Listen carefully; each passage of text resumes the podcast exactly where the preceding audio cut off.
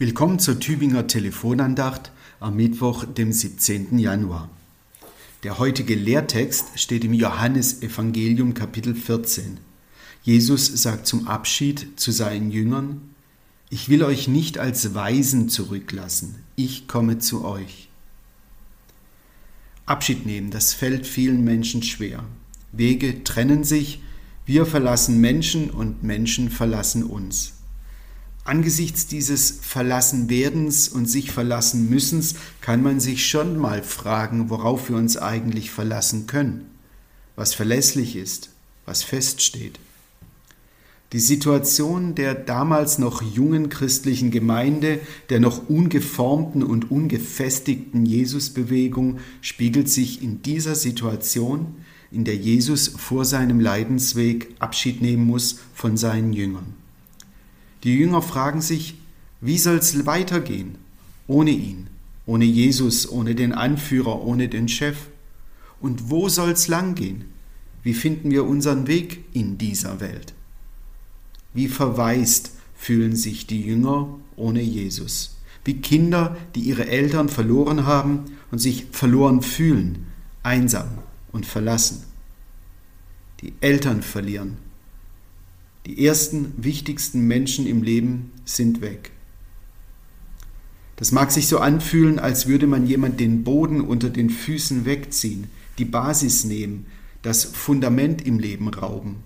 Denn das Fundament eines Lebens ist ja die Liebe, die wir in großer Verlässlichkeit mit unseren Eltern erleben und mit unseren Eltern verbinden.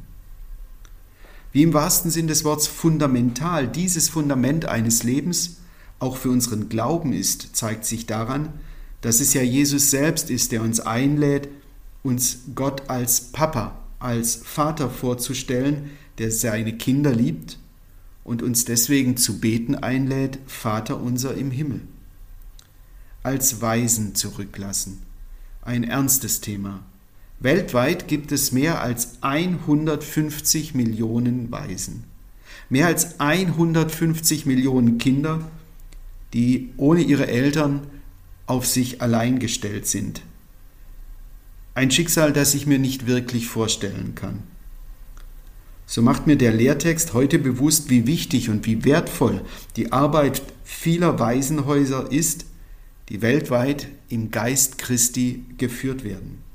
Denn im Unterschied dazu, dass in der Antike ausgesetzte Kinder rechtlos waren und häufig versklavt wurden, galten im Christentum von Anfang an Findelkinder und Waisen seit jeher als besonders schutzwürdig und hilfsbedürftig. Warum? Weil Jesus eben sagt, er wolle uns nicht als Waisen zurücklassen. Und so entstanden schon im 14., 15. Jahrhundert die ersten Findel- und Waisenhäuser. Heute arbeiten die großen Hilfsorganisationen der Kirchen, Brot für die Welt und die Caritas in Asien, Afrika, in Indien und Lateinamerika mit Partnerorganisationen vor Ort zusammen, die Waisenhäuser unterhalten und sich für das Wohl der Kinder und Jugendlichen engagieren. Viele Kirchengemeinden in unserem Dekanat unterstützen solche Projekte. Was ist mit uns?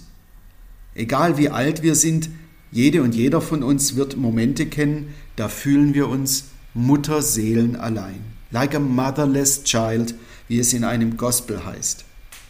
Das sind Momente, Situationen, in denen wir uns alleingelassen, uns selbst überlassen fühlen, hilflos und orientierungslos. Wir wissen nicht wie, wir wissen nicht weiter, wie damals die ersten Jüngerinnen und Jünger.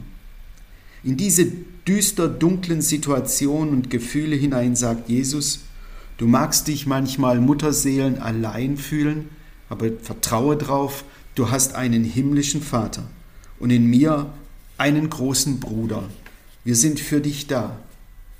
Das sind Worte, die gut tun.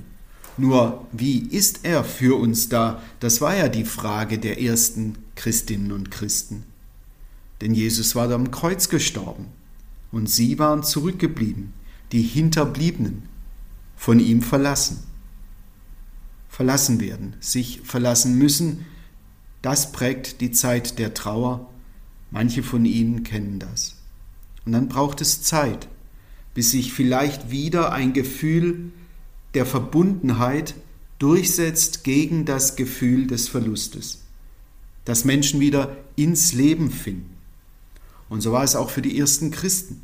Mit der Zeit veränderte und verwandelte sich etwas. Jesus war nicht mehr leibhaftig bei ihnen und doch ganz da und gegenwärtig in ihnen.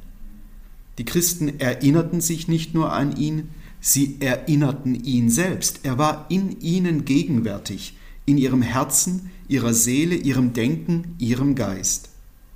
In ihnen drin wirkte er jetzt als Kraftquelle, als Trost, als Erinnerungspunkt und Wegweiser, als Inspiration.